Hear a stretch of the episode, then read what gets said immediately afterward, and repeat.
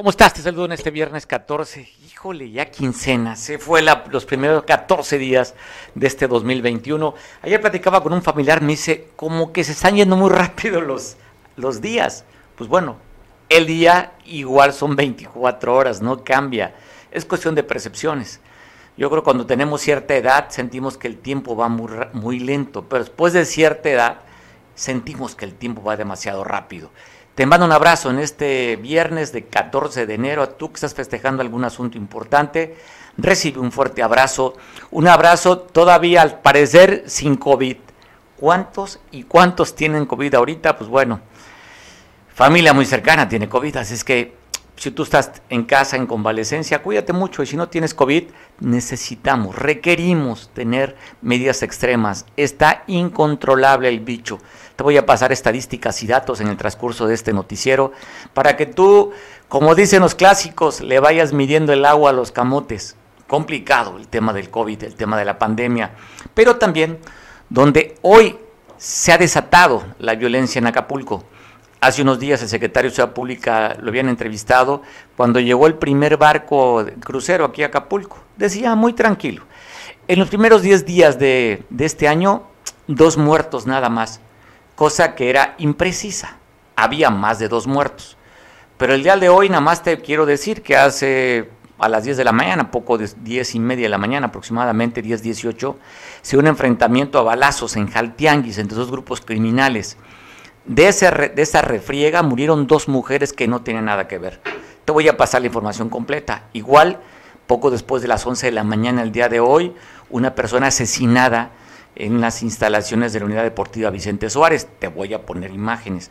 Pero por eso no es bueno, cuando la autoridad habla de cifras alegres, que vamos bien, es mejor no comentarlas. Simplemente que el resultado se vea sin que se diga, porque como hoy viernes anda la, la delincuencia, anda desatada. Quemaron vehículos por la noche, en la madrugada, tres vehículos incendiados, en fin, aquí en Acapulco nada más. Yo te voy a pasar la cifra de cómo están las cosas. Y mira, de cómo están las cosas, te presento este video. No es de Guerrero, es de la Tierra Caliente allá de Michoacán, donde la familia michoacana fue a apoyar a los Correa para sacar al cartel Jalisco Nueva Generación de una incursión que tenía. Te voy a poner las imágenes de cómo es que llegan. Hay tres muertos en este enfrentamiento y donde presumen que hasta una camioneta blindada, como la dejaron los de la FM hicieron correr el cartel Jalisco Nueva Generación. En este lugar te pongo el video. Miren, familia Michoacana, coches. Ay, ya se salió el día. Ya, no, no. Ya se sentamos. ¿Qué onda, viejo? Está una pinche tanga, la verga. De su puta madre.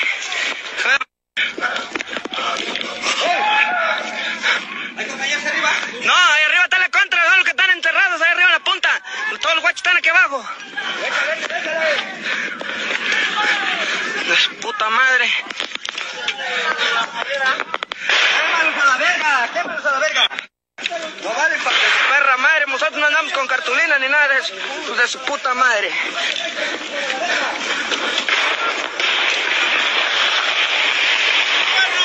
¡Quema y el cuerno que le pedimos a su mamá! No, para que vean cómo quedó la puta blindada, hijos de su puta madre. No, que muy verga. Vamos, papá, ir al A huevo. Contra, mira. ¡A huevo! Que veas, papá. ¡Vamos a la verga! Mira, hay otro de los contras a la verga. A huevo.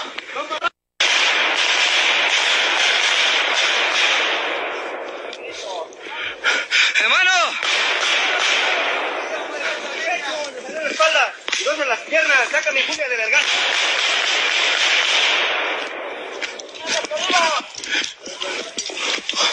de su puta madre y el héroe. Pues ven, ahí veíamos las imágenes, pero ahora te voy a poner un video que del día de ayer empezó a circular en Iguala de la Independencia, uno de varios. Este cartel que se hace llamar en ese lugar el cartel de la Sierra, que también sería el cartel de los Tlacos, manda una advertencia al cartel con el que están peleando. Lo que fuera Guerreros Unidos, ahora el cartel de la bandera, están peleando esta zona de, de Guerrero, Huitzuco, Tepecuacuilco, Iguala de la Independencia. Este mensaje se lo manda el cartel de los Tlacos o cartel de la Sierra al cartel de la bandera. Este es un mensaje para toda la gente de Iguala. Les hacemos de su conocimiento que seguimos cumpliendo con nuestra palabra de velar y cuidar de ustedes. No se intimiden por lo que vean en redes sociales, ya que los putos mayates lombricientos de la bandera y el puto drogadicto de la beba quieren intimidar y crear psicosis en ustedes. Chucho Brito, deja de engañar a la gente, hijo de tu perra madre. Igual tú, Mayate de Colín, Luis Calderón, cachetes, vengan a toparnos, mierdas. No que andan de putos donde sea ofreciendo el culo, pidiendo paro e inventando mamadas. La paz y la tranquilidad que tiene la ciudad la seguiremos dando nosotros. Dejen de amenazar al pueblo, hijos de toda su puta mierda madre. Asimismo, a todos esos putos rateros muertos de hambre pasados de verga que andan robando motos, comercios y demás, les vamos a seguir rompiendo su madre, porque vemos que no entienden. Pónganse a trabajar, mierdas, y dejen de chingar. Gente de Iguala, salgan a divertirse y disfrutar de todo lo que hay en su bella ciudad. No se espanten por pendejos que solo pelean por Facebook. Así se aventaron dos años y nos pelaron y nos seguirán pelando la verga. Chucho Brito, Beba y Cachetes, vamos a ir hasta su madriguera a romperle su madre. Atentamente, la sierra. ¡La sierra! Así es como se menciona, así como están las cosas calientitas allá en la tierra donde se creó la bandera en Iguala de la Independencia, está este grupo delincuencial que es el que más ha crecido. Ya vio que hicieron correr desde mayo del año pasado al señor de la I, a Isaac Navarrete, quien tenía el control de la zona de Chichihualco, ahí es donde se fabrican los balones de fútbol, a ir a la zona del señor de la I. Ya lo corrieron. Los Tlacos, el cartel del sur, o el famoso, el, que se encabeza este grupo, el Mencho, Mencho, que le gusta o que le hagan llamar el señor de la sierra. Así este mensaje. También te comentaba que hoy después de las 10 de la mañana el enfrentamiento que se dio de dos bandas rivales en Jaltianguis, el resultado del enfrentamiento, dos muertos. Te voy a ampliar la información, pero te hablo en contexto porque tengo en línea telefónica Enrique Castillo, que él se dedica a estos temas, justamente el tema de seguridad y riesgo, para que nos platique cómo siente y ve en, esto, en este viernes calientito para Guerrero. Hola Enrique.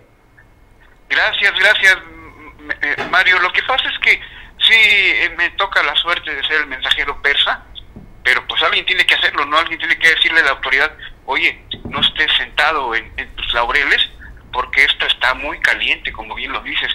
Las pandillas atomizadas eh, fácilmente se pueden ya calificar como cárteles. Entonces, sí, sí, el hecho de que exhiban tanta, tanta violencia hace ver que las cosas no están bien en la cuestión de la estrategia policial. Yo lo he dicho en muchos foros que el cuadro actual de seguridad pública en, en Guerrero y en Acapulco en particular, pues está en manos de gente en neófita, bisoños en el sentido policial. No dudo de su capacidad eh, táctica en cuestiones militares, de marina, de armada, pero sobre la cuestión policial es una especialidad muy diferente a la que ellos presumen eh, tener. Entonces yo creo que sí hace falta un cambio de estrategia radical, porque esto se puede poner, no, no igual que Zacatecas o Veracruz, se puede poner peor en Guerrero la gente es más especial en el sentido del uso de la violencia, ¿no? Entonces, yo sí creo que aquí tendría que la gobernadora buscar apoyos policiales, no, no tanto, no tanto apoyos de gente que tenga la habilidad o el carácter o la fibra, digamos, de un militar, que es una cosa muy diferente. Entonces, si son avisos, son avisos que habría que ver desde un sentido netamente policial mi estimado Mario. Oye, también eh, sabemos que hay suficientes elementos del ejército y la marina, de acuerdo a una entrevista que me concedió hace unos días Alejandro Martínez Sidney, y que también le confirmaban que lo que no tienen son unidades para moverlos. Por eso es que una vez tú y yo lo platicamos, que a ti te tocó ver dentro de una patrulla de la policía vial elementos de la marina. Yo me tocó ver hace como cuatro o cinco días en la costera a una patrulla de la policía turística, pero arriba iban puros navales, Enrique. Sí, no, no es correcto. Eso pierde toda institucionalidad. El elemento eh, está, está contratado por la Armada de México, no por la Policía Municipal. Eh, ahí no hay acuerdos personales, rompe todo sentido, e incluso, no sé si legal o no, pero sí el sentido eh, de, principios está roto.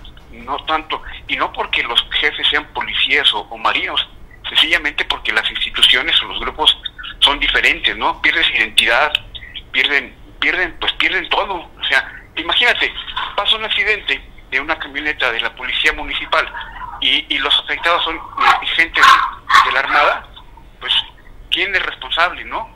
Hay muchos cuadros que habría que revisar y no es por criticar a la institución, jamás, al contrario, el respeto a, a las instituciones armadas es perenne, pero hay que hay que medirle, ¿no? Porque no no es correcto, ¿no? Lo que no es correcto no es correcto nada más, ¿no? Oye, Enrique, la preocupación por parte de los empresarios y comerciantes en el puerto, que a raíz que llegó este gobierno municipal, el de Avelina, que va a cumplir, ya cumplió sus 100 días y el día domingo dará su informe de 100 días, en el que han incrementado de manera exponencial las extorsiones. O sea, no se tenía, eh, inclusive con Adela, este número de extorsiones a raíz que llegó este gobierno municipal, se incrementaron. Pero mira, me llama la atención que en la reunión que tuvieron los líderes empresariales en el C5, no convocaron o no llegó nadie del gobierno municipal de Acapulco. ¿Cuál es la lectura? ¿Por qué el gobierno del estado y no el gobierno municipal, que serán los primeros respondientes aquí en, en la ciudad, Enrique? Claro, claro, la cuestión municipal, el municipio libre implica los asuntos de seguridad pública, los bandos de policía, no es todo eh, eh, con temas de, la policía estatal prácticamente es un refuerzo a las policías municipales, la policía estatal es un asunto cuasi militar, ¿no? O sea, son grupos de policías eh, de reacción. El que, el que está metido en la, en la dinámica de prevención y, repito, del bando de policía, pues es el, el policía eh, preventivo municipal. En este caso, te digo que hay un desorden absoluto en el tema de, de la seguridad pública porque porque la Marina no, no tiene un perfil policial. La Marina es gente que se dedica a temas de, alto impacto, piratería, este, playas seguras, puertos seguros, aduanas seguras. Pero el tema policial, pues es netamente civil, civil y, y tendrá que ser responsabilidad de la autoridad civil eh, eh, eh, la que la que le dé la cara al problema. No se trata nada más de decir mi amigo el presidente y mi amigo y mi compañero. Esto ya es un asunto netamente de, de, táctica, de tacto, pues, de, de contacto directo con el problema y aquí la, el municipio es el primer respondiente. Es todo, es muy complejo el, el, el, asunto, Mario. Oye, seguimos todavía esperando un boletín, alguna información o algo de lo que sucedió allá en Chichihualco, donde habían detenido a dos integrantes de este grupo, los Tlacos el, o el Cartel de la Sierra, que después fueron liberados por más de 100 elementos de este grupo delincuencial, se los quitaron a 16 elementos de la Policía del Estado y no sabemos nada. Un boletín, una declaración por parte del secretario de Seguridad Pública Estatal, no ha dicho ni pío, Enrique. Sí, no, te digo, no hay orden, no hay orden, no, no hay una cuestión legal. Todos son reacciones, son cómo les sienten, cómo les late la cosa, ¿no? No, no eso implica todo lo que decíamos hace un momento de, de, de acciones de la delincuencia en su espacio, tomando espacio, o sea, eso de, de, de prenderle fuego vehículos y, y hacer el tipo de, de, de presentaciones de violencia, esto es una indicación de que, de que no hay orden, que todo es reacción, todo es como se les ocurre, ¿no? Pues bueno, Enrique, vemos aquí a la alcaldesa cómo se mueve, con un séquito de seguridad, con autos blindados, pues ellos no tienen problemas, pero los de a pie, como tú y como yo, pues tenemos que estar preocupados. Y además, te digo porque no vemos a la policía municipal, vemos a un ejército, a una marina custodiando las calles. Es correcto, sí, ¿no? Y ves en la, en la costera, ves cada cuadra tres, cuatro elementos eh, mezclados de, Guardia Nacional y, y Ejército, y, y, eso pues, se ve muy impactante, pero en la reacción ya ves lo que está sucediendo el día de hoy, no obstante la existencia de esa, de esa fuerza, ellos siguen haciendo sus actividades criminales, Mario. Pues bueno, vamos a esperar qué dice para estos 100 días de gobierno. El domingo la alcaldesa, cuando no ha resuelto el tema de la basura, seguimos. Enrique, habían mandado sí. una alerta sanitaria de la Coprisec. Sigue la alerta sanitaria en tema de la basura. No ha resuelto la basura. No ha dicho qué pasó con esos camiones. Fueron prestados, rentados, se van a comprar. No ha dicho. No ha sido claro cuando dicen que es muy transparente este gobierno. Vamos a ver qué dice estos 100 días de gobierno, Abelina, para el domingo. No, y si lo señalan, va a decir que es una cuestión en contra de la 4T y que el hermano, el compañero Andrés Manuel la va a defender. todo el discurso que ya conocemos, estimado Mario. Pues esperemos, Enrique, por el bien de los que vivimos aquí en Acapulco, la transparencia. La transparencia de lo que presumen. Dime de qué presumen. Así sea, así sea, seguimos esperando. Vale, Enrique, pues seguimos con el tema de la seguridad, seguimos platicando. Gracias, Enrique. Sí, gracias. Pues bueno, te pasamos las imágenes de este cuerpo que fue encontrado hoy poco después de las 11 de la mañana en la puerta de las instalaciones del campo deportivo de la, de la Vicente Suárez, ahí este, en esta zona pues, conocida y tradicional.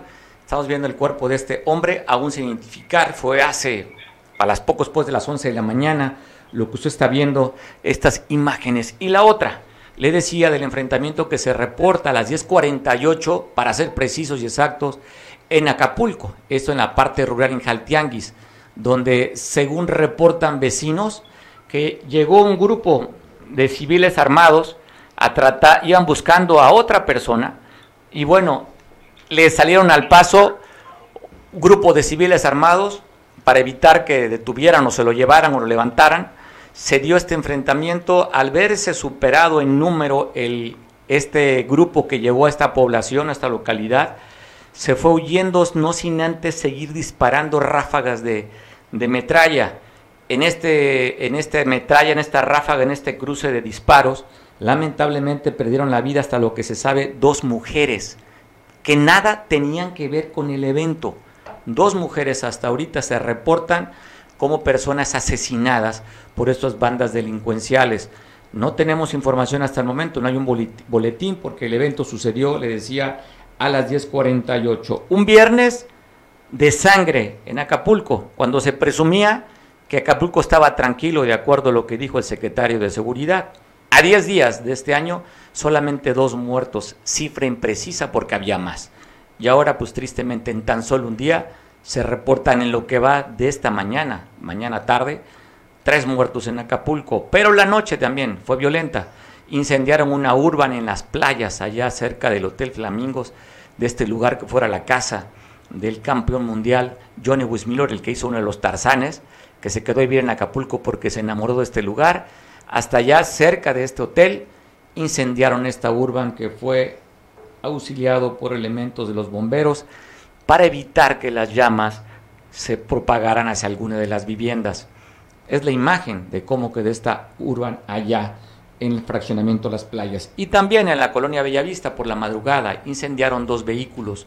Uno de ellos, un Jetta, cerca de donde está la apostolería Los Cazadores, muy cerca de ahí quemaron este Jetta en la colonia Bellavista. Y metros más adelante también incendiaron otro vehículo.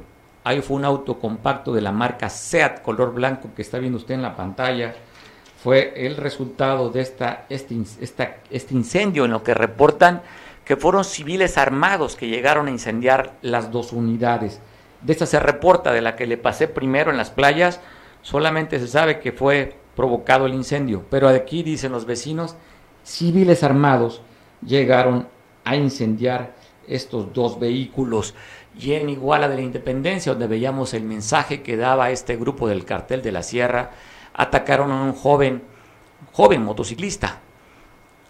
Bueno, esto es aquí en Acapulco también. Seguimos en Acapulco. Esta la, regresamos si quieres para concluir con Acapulco de lo que ha sido el ataque para aumentarle a un cuerpo más cuatro muertos en Acapulco. Este que fue abandonado con una lona y una cobija atrás, atrás del hospital del quemado hacia la salida hasta Chilpancingo por la carretera libre Ahí fue encobijado y enlonado este cuerpo que se encontró con un torniquete de alambre. Fue asfixiado con un torniquete y así lo fueron a arrojar atrás del hospital del quemado, esto en Acapulco. Entonces, si llevamos la contabilidad de lo que se sabe, cuatro muertos en menos de 24 horas aquí en el puerto de Acapulco. Me traslado ahora a Iguala, donde le decía que ahí fueron dos eventos. Uno de ellos, ataque a un motociclista, chavo que lo fueron a levantar sus familiares. Ahí se ve el cuerpo, cómo quedó. Se sabe que lo llevaron aún con vida. A este motociclista el ataque fue a las 3.30 el día de ayer en la calle Niños Héroes, en la colonia Adolfo López Mateos. Dicen que este joven de 19 años de edad fue agredido por un vehículo en movimiento. No se sabe el estado de salud, se reporta grave. pero los familiares lo llevaron a un hospital para tratar de mantenerlo con vida. Ahí mismo en la colonia 23 de marzo en Iguala fue atacado un empresario tortillero. Ese sí, lamentablemente perdió la vida, quedó tirado boca arriba en la calle, en esta calle de esta colonia. Juan Carlos de 40 años, este ataque fue el día de ayer a las 7 horas en plan de Iguala. Así llevamos, este guerrero violento, guerrero de tragedia, así estamos viendo estas imágenes realmente crudas de cómo se encuentra la violencia en el Estado. Esperemos que la autoridad investigue y que lleve hasta las últimas consecuencias a quienes están agrediendo y atacando a la sociedad civil. Pero cambiando de ideas, no todo es violencia. En este puerto que es maravilloso, como se le decía llamar la perla del Pacífico, pues por segunda ocasión llegó en esta temporada de cruceros esta belleza. El explorador de los siete mares llegó a las 7 de la mañana.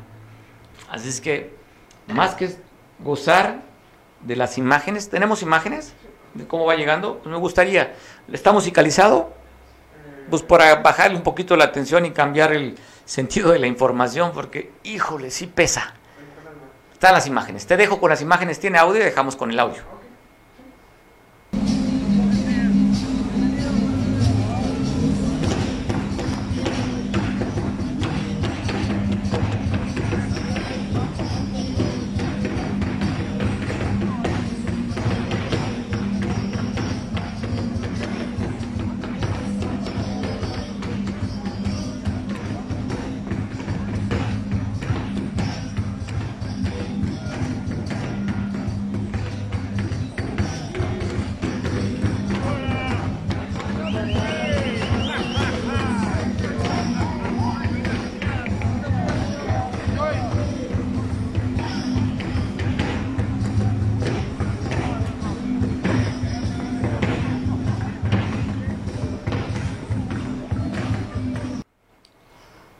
El explorador de los siete mares llegó a Acapulco con 458 cruceristas y 547 de tripulación.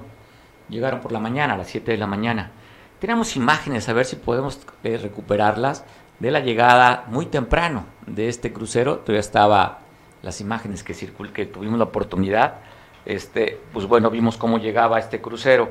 Y para que nos amplíe más, tengo afortunadamente la oportunidad de platicar con el secretario de Turismo Municipal, David Abarca. Hola David, ¿cómo estás? Hola Mari, muy buenas tardes, ¿cómo está? Muy bienvenido. Oye, pues, estamos? pues contentos, ¿no?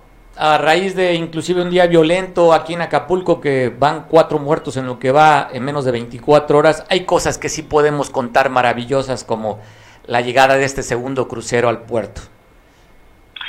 Así es, Mario. Bueno, a nosotros nos da mucho gusto, estamos contentos, no satisfechos, porque todavía nos falta seguir trabajando más para poder recuperar eh, más ahora sí que el mercado de cruceros, pero afortunadamente ya el segundo barco ya está, ya, ya llegó con 458 pasajeros y llegó con 545 tripulantes, pues que ahora sí que es una derrama económica positiva que tienen que, que dejar en estas ocho horas de estancia aquí en nuestro destino.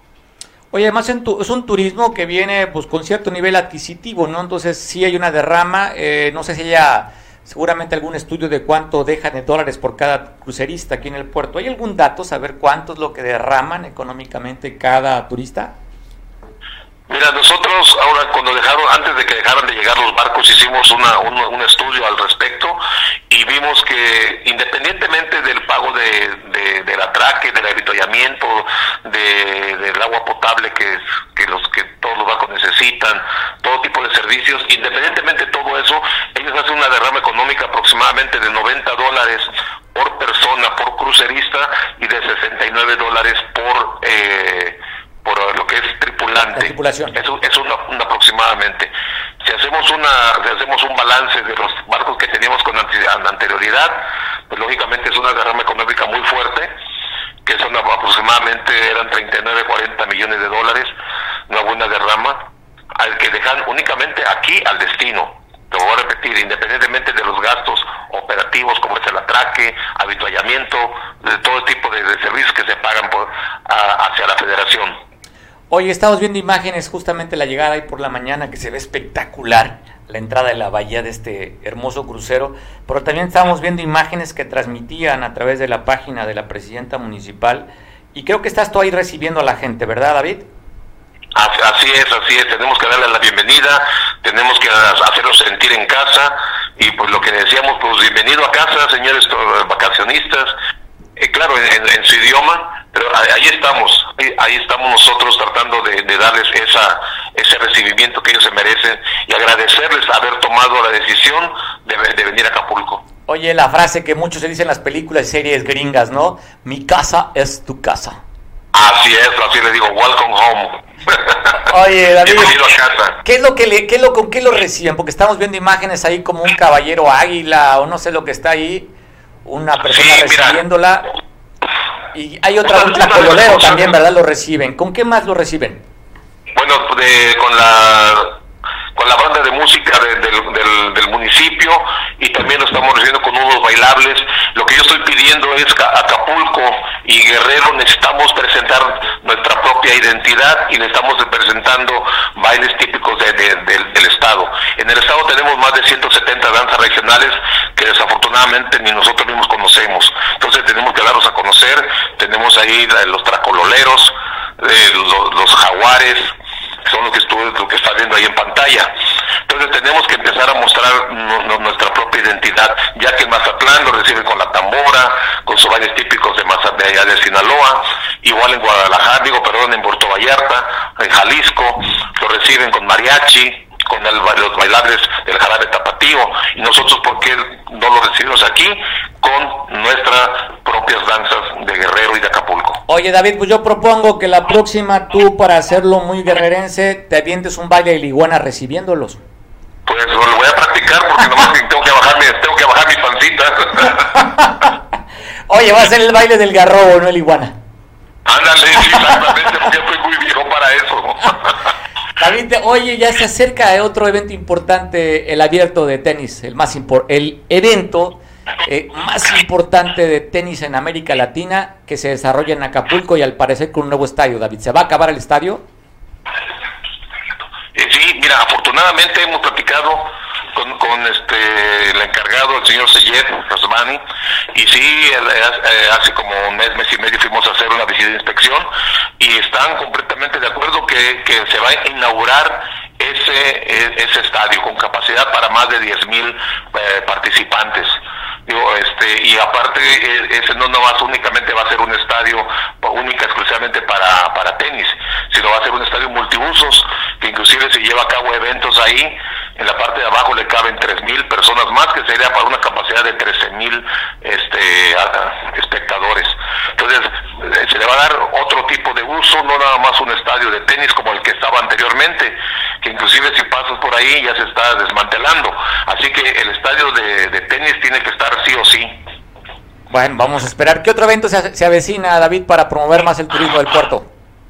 Bueno, tenemos ahorita ya un evento internacional de pádel, como pádel, sabes tú, ese deporte fue nació aquí en, aquí en Acapulco, lo estamos apoyando para que se realice también en el mes de febrero, tenemos ya en puerta también la Semana Santa, que es en abril, tenemos ya también nuestro nuestro nuestro tianguis turístico en, en el mes de mayo, y hasta estamos trabajando en, eventos importantes que en, su momento oportuno se los haremos llegar la información. David, ¿y cómo, cómo convivir o cohabitar con el tema del Omicron eh, cuando pues sabes que lo, más afectado ha sido el turismo a nivel mundial?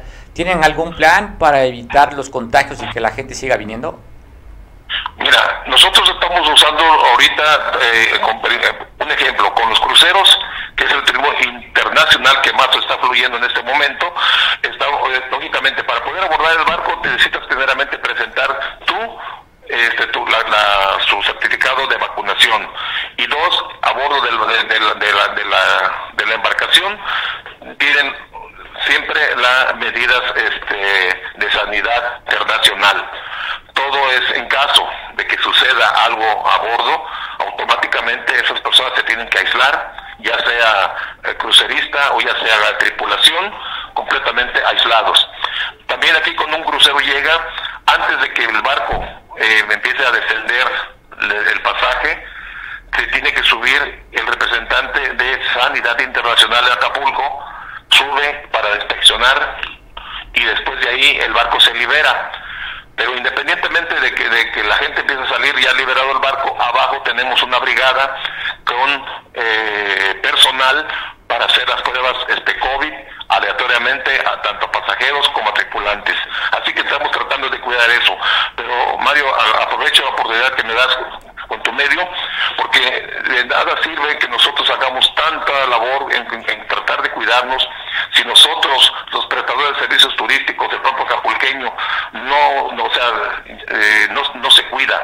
Tenemos que, eh, que seguir manteniendo la, la, la guardia para podernos nosotros en semáforo verde. Necesitamos reactivar más nuestra economía. Necesitamos este, no pasar a amarillo ni naranja en el semáforo. Tenemos que seguir cuidándonos. Esta pandemia llegó para, para, para, quedarse desafortunadamente no sé por cuánto tiempo. Pero mientras no hay que bajar la guardia. Necesitamos que la gente esté con, que, que sea consciente de que esto no es un juego. Necesitamos cuidarnos todos, tenemos que ser responsables de nuestros actos. O sea, no se lo dejemos más todo al gobierno, el gobierno hace les manda a ver cuáles son lo, que tienen que hacer, pero si ellos no lo, nosotros como ciudadanos no lo cumplimos, de nada sirve todo el esfuerzo que se hace en, que se hace en conjunto en los tres niveles de gobierno. David, pues te agradezco mucho la oportunidad de platicar contigo, felicitarte por esta promoción que están haciendo al puerto y se están viendo los resultados. Que sea de éxito el turismo en el puerto, David. Pues yo sí también quisiera agradecerle a nuestra señora presidenta municipal todo el apoyo, el esfuerzo que nos está dando precisamente para seguir recuperando ese mercado de cruceros y el turismo internacional y vamos por más. Muchas gracias. Vamos por más, David. Abrazo fuerte. Gracias, igualmente. Hasta luego. Bueno, David Armenta, usted lo escuchaba, es el secretario de Turismo Municipal. Pues sí, habría que sentirse contentos los que vivimos aquí. El hecho que por segunda ocasión, después de dos años, no se recibió un crucero el tema tiene que ver también con las políticas de, las propias navieras, pero ven con condiciones para que lleguen a Acapulco. Usted recordará que se había anunciado que iba a ser, creo que el 29 de diciembre, la llegada del primer crucero. Pues el capitán decidió que no era conveniente llegar a Acapulco, así es que no pasó. Pero estos dos capitanes consideraron que sí, entonces la temporada, ahí están dos de este año. Vamos a ver cuántos aumentan más. Pero qué gusto, pues y felicidades por los cruceristas. Sabemos que no nos ven, pues, ¿no? Pero si usted llega a ver, crucerista, este programa que es internacional, te agradecemos tu fidelidad y tu preferencia al puerto. Oye, vamos a la costa, donde ya la alcaldesa Clara Bello y también la presidenta del patronato del DIF, Melissa Bello, fueron a visitar y apoyar a niños con discapacidades. A niños y a niñas que tenían problemas de movilidad, les donaron sillas de ruedas. Estamos viendo la imagen, esas en instalaciones del DIF, donde está la presidenta del DIF haciendo pues, el mensaje y también entregando estas sillas de ruedas. Eso es en Atoyac. Saludos a los atoyaquenses que nos ven a través del canal 8. Bueno, vemos también a la directora del DIF allí, a la señora Amelia, entregando esos apoyos también. La presidenta del patronato y la directora del DIF municipal dando estos apoyos. Y hablando de la alcaldesa de Atoyac, fue a Chilpancingo donde se reunió con dos funcionarios, uno de ellos es el de la Semarén, para platicar sobre estos proyectos que parece interesante, proyecto territorial ecológico, y también estuvo ahí, le decía, el doctor Ángel Almazán y el doctor Valentín estuvieron ahí, el de la Semarén, para platicar con estos proyectos ecológicos territoriales. La alcaldesa Clara Bello también estuvo acompañándola, la alcaldesa de San Jerónimo, Glafira Meraza Prudente, también que le mando un saludo a Glafira y mando un saludo también a este divino y hermoso y bello lugar que es Benito Juárez, San Jerónimo. Beso y abrazo para San Jerónimo que están viendo también este programa a través del canal 8 de televisión. Pues ahí están los trabajos, las gestiones que tienen que hacer los alcaldes para llevar recursos y cambiar, cambiar el entorno de cómo llegaron las administraciones, cambiar para vivir con una mejor calidad de vida. Pues saludos a las dos alcaldesas por la labor que están haciendo. Y en Coyuca de Benítez, ahí eh, la, presidencia municipal, a través de la Dirección de Agua Potable, siguen trabajando en desensolvar los cárcamos para evitar escurrimiento de aguas negras. Esto se dio en la, en la, calle Charamusca, allá por el CETIS. con esto están asegurando que no haber escurrimientos allá en esta zona de Coyuca de Benítez, en la cabecera municipal. Y me voy de Coyuca hasta San Marcos, donde el alcalde estuvo acompañado de la secretaria de Gobierno Municipal para platicar con los habitantes de esta comunidad las mesas. Pues bueno, ahí estoy platicando, sabiendo qué, qué requieren para poder mejorar las condiciones de vida de las mesas. Platicó el alcalde Tomás Hernández Palma, le decía, con la secretaria de Gobierno y unos representantes de las colonias Las Mesas allá en San Marcos. Y hablando en San Marcos, el alcalde entregó equipo de trabajo para sus funcionarios. Tengo la imagen y el video de nuestro compañero Julio. Saludos a Julio y también saludos a San Marcos que nos ve por el canal 8.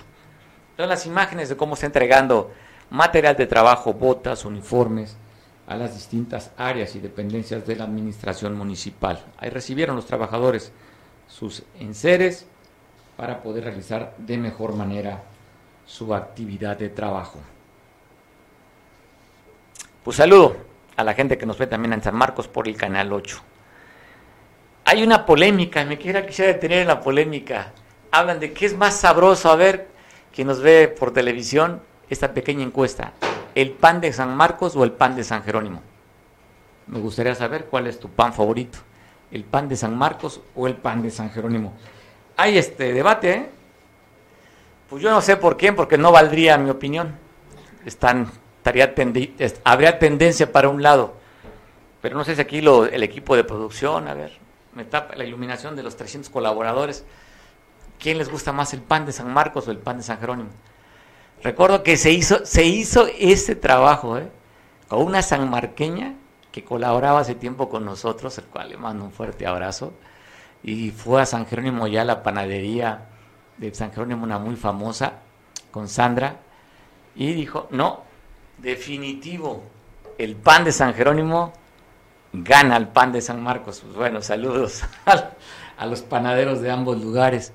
Pero sí, había este debate y sigue siendo este debate. Ahí están también, escucho voces allá en la oficina afuera de que dicen que el pan de San Jerónimo es mejor, ¿verdad? Sin duda. Oiga, y bueno, ah, vamos a hablar del tema del COVID. Está este asunto del COVID ya escuché usted al secretario de Turismo que habría que tomar medidas. Por un lado, el gobierno hace las acciones, manda los mensajes, pero también que tenemos que hacer los ciudadanos. Está imparable. ¿Cómo estamos con este, con este mapa del sector salud que nos manda los datos de cómo se manifiesta? Este virus del Omicron que está altísimo. Bueno, está la gráfica de cómo estamos en el Guerrero. Total 80.300, el total confirmados, el total histórico. ¿Cuántos son los sospechosos? 3.869, casos negativos 105.831. Hasta el momento, 6.340 guerreros han muerto y el total de estudios realizados 190.000. Total de recuperados 64.850. Ahí están los casos activos. ¿Cómo estamos por meses? Ese es comparativo de las defunciones por mes ya sabe que por lo que han dicho los especialistas, esta cepa o esta variante no es tan agresiva con el número de fallecidos, hospitalizaciones. Pero pues no hay que confiarnos. ¿Qué tal si tú y yo somos de esos que sí nos puede ir muy mal? Conozco amigos que han estado reportando con el COVID problemas gastrointestinales, dolores de hueso, cefalea, temperatura, fatiga. O sea, eso que dicen que es una gripita o un COVIDcito, para otros no, ¿eh? La están pasando mal en este momento. Y eso no es reporte oficial, sino es reporte de quien lo está sufriendo. No sé si en casa tú tengas un familiar o tú mismo estés sufriendo del COVID. Hay que cuidarse mucho. Si no tienes mucho que salir a la calle, pues quédate en casa, salvo actividades esenciales, que es lo que recomiendan. Y si tienes que ir a hacer actividades porque pues, la vida tiene que continuar, ya sabes, sana distancia, gel, lavado de manos y uso obligatorio del cubrebocas. ¿Cómo va el tema de la ocupación en camas? 26% de acuerdo a lo que está reportando las cifras a nivel nacional y a nivel estatal solamente el 8% es lo que reportan las autoridades sanitarias. Cinco estados de la República Mexicana ya rebasan, ¿eh? rebasan el 50% de ocupación hospitalaria Entre ellas estaría Aguascalientes, Durango, Zacatecas, entre ellas. Así es que va la alza el número de contagios, va la alza también el número de camas ocupadas en algunos estados y te decía, Baja California, Chihuahua, Zacatecas, Aguascalientes y Durango ocupan el 50% ya de las camas o de los hospitales. Y en aquí en, Guerrero, ¿cómo está la tasa de incidencia de acuerdo a casos activos por municipio? Y Acapulco, sí, como siempre, ya sabe, pues es normal, por el número de habitantes que estamos aquí, ocupa el primer lugar de casos activos, luego sigue Chilpancingo, Iguala, Iguatanejo, Tasco, Pungarabato, es en la región de la Tierra Caliente, Chilapa de Álvarez, Ometepec en la región de la Costa Chica, Tixla en la región centro, Tlapa de Conforna en la región de la montaña. Así están las gráficas, toma nota, date cuenta cómo están y a seguirnos cuidando. Y sabe, estaba viendo una, una gráfica también de una entrevista que dio un especialista, es, una, es un actuario y doctor en matemáticas. Ya sabe que el modelo que se eligió para en México es el modelo Centinela, de acuerdo a lo que ha dicho el SAR anticovid Hugo López Gatel. Pero este, este especialista, este doctor en matemáticas, dice, se llama Arturo Erdeli Ruiz, que de los 43.533 casos reportados el día de antier, o más bien el día de ayer, pues bueno, habría que multiplicarlos, ojo, por 30 veces esto. Esto se reportó porque el Instituto de Nutrición, de acuerdo a la cantidad de pacientes, reforzaron este método. El método Centinela no se multiplica por 8, de acuerdo a este actuario y este matemático, es investigador. Dice que habría que multiplicarlo por 30. Es decir, de los 43.533 casos que se confirmaron ayer, de acuerdo a esto, este actuario y doctor investigador dice que en realidad en México tan solo un día se hubieran contagiado 1.305.990. Ojo, más de un millón, de acuerdo a este actuario, doctor en matemáticas, investigador. No son 43.533, sería 1.305.990. Y también modifica porque de acuerdo al modelo Sentinel habla que hay que multiplicar por 3.3 el número de esto por los fallecidos. Él dice que la cifra es 2.2%. Entonces, pues ahí está el dato de cómo está el tema del COVID-19 y también cómo ha afectado en el tema de las estadísticas. Y mire, muertes por COVID es una cifra que se da 13 de enero del 2022 en es a nivel mundial, ¿eh? Estados Unidos el número de fallecidos es 846.212. Brasil, 620.641, segundo lugar. E, es la India, 485.035. Rusia, 312.010 fallecidos. México, 300.764. A ver, hablan de que México ha sido de los países con el mejor manejo de la pandemia, inclusive llegamos, llegaron a decirnos una mentira, que la Organización Mundial de la Salud felicitaba al zar Hugo López Gatel. Estamos en cuarto lugar mundial de muertes por COVID-19 y nada más habría que poner en perspectiva. Esta cifra de 300.764 son cifras oficiales, que no es la cifra real ya lo ha reconocido el INEGI, lo ha reconocido también eh, el registro civil, que hay un subregistro de muertes. Por un lado, alguien maneja cerca de los 500 mil muertos. ¿eh? Y si habláramos de ahí, estaríamos siendo tercer lugar de muertes a nivel mundial. Así estamos en México. El dato es alarmante. No es un COVIDcito, no es una gripa, no es el detente, no es no mentir, robar o traicionar.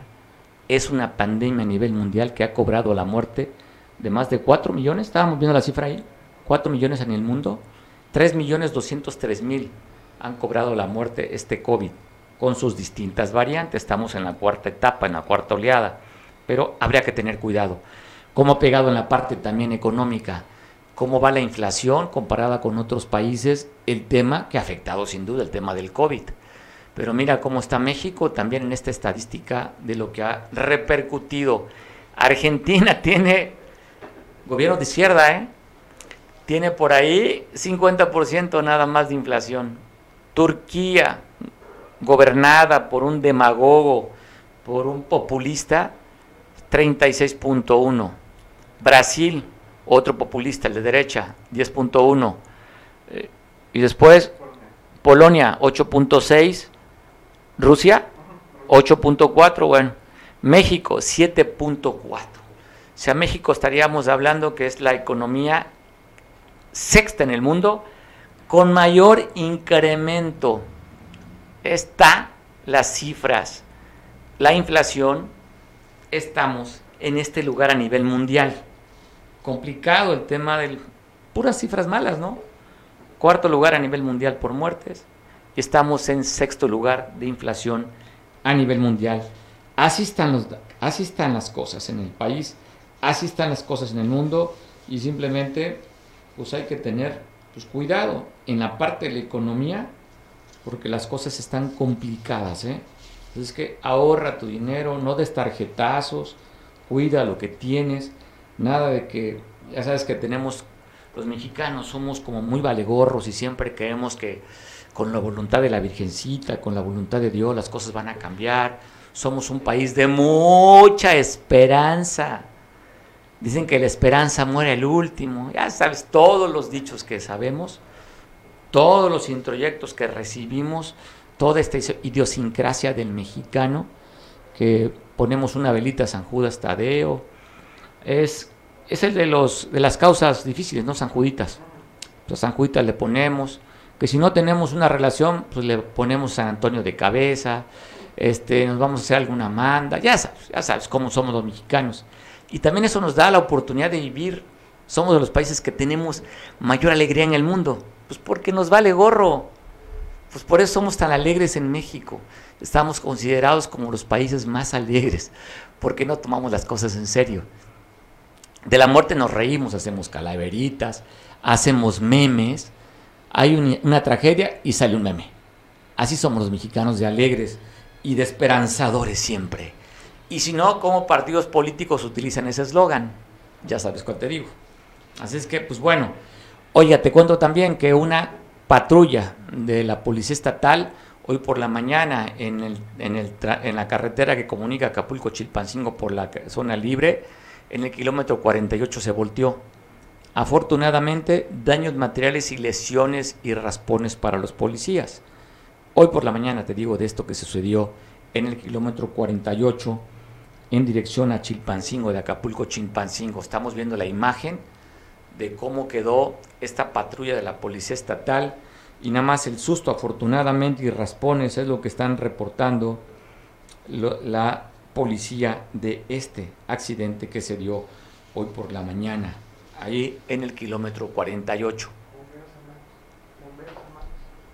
Y te voy a contar también donde, con un video que nos manda nuestro compañero Julio, ahí en la Costa Chica, reportaron de un enjambre de abejas en allá en Las Vigas, este municipio, bueno, ya, ya, es, ya se decretó municipio independiente de San Marcos. Pues allá llegaron a apoyar a los habitantes de esta localidad, los bomberos, para tratar de contener este enjambre de abejas.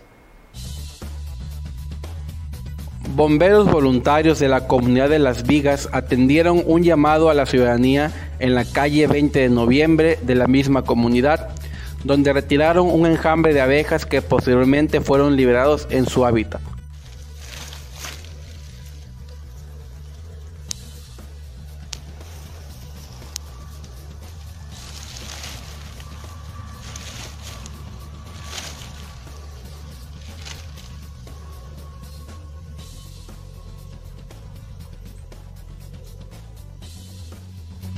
Los elementos de bomberos comentaron que ya no se exterminan los enjambres con fuego o químicos, son capturados y liberados para preservar la especie. El servicio fue ejecutado por elementos femeninos del cuerpo de bomberos voluntarios de las vigas, quienes realizan esta labor de manera gratuita para la ciudadanía. Para Veo Noticias, Julio Radilla. Y me quedo en este lugar de las vigas, porque también entregaron y apoyaron a niños con juguetes.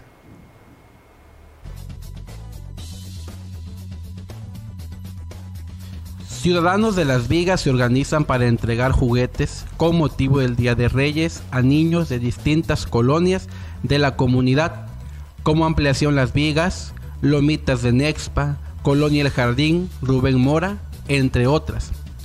Con pelotas, juguetes y dulces, regalaron sonrisas entre los niños y niñas de la comunidad de Las Vigas en el marco del Día de Reyes, fecha importante para todos los pequeños. Los juguetes fueron donados por el DIF municipal que preside María del Socorro Hernández Ramírez, quien también ha recorrido comunidades dando sonrisas a los pequeños grandes de la mañana. Para Veo Noticias, Julio Radilla.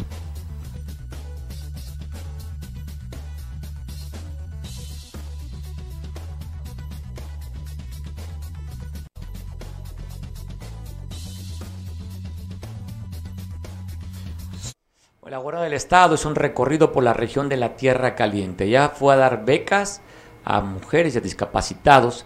Así es que te pongo las imágenes de lo que fue esta entrega.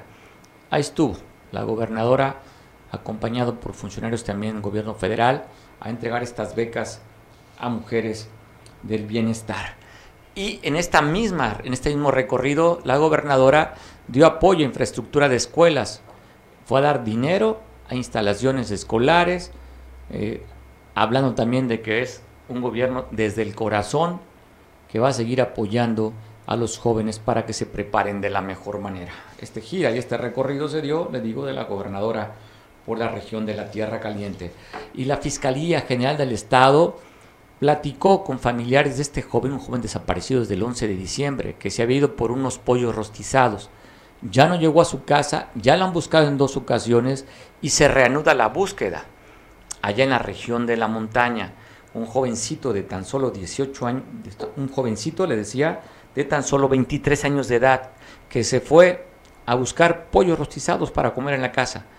Ya no regresó a su vivienda, la madre fue a hablar con la fiscal, la fiscal dijo, sí, a partir de este viernes reanudamos las investigaciones para dar con el paradero porque en dos ocasiones nos lo hemos encontrado. Nos preocupa el estado de salud que se, se encuentre, a veces es posible recuperarlo sano para que llegue a su casa. Pero desde el 11 de diciembre no ha regresado este joven de 23 años, así que la fiscal dijo, vamos a buscarlo. Ahí está los familiares, la mamá de este joven que buscan a José Iván Reyes Ventura de la comunidad de Huey Cantenango. Así es que hay compromiso por la Fiscalía de seguir la búsqueda para tratar de dar con el paradero de este joven de 23 años que le decía se fue por un pollo rostizado y ya no supieron nada de él. Pues bueno, te voy a pasar un video, lo que es tomar precaución, pero pues cuando te toca, como este motociclista, ¿eh?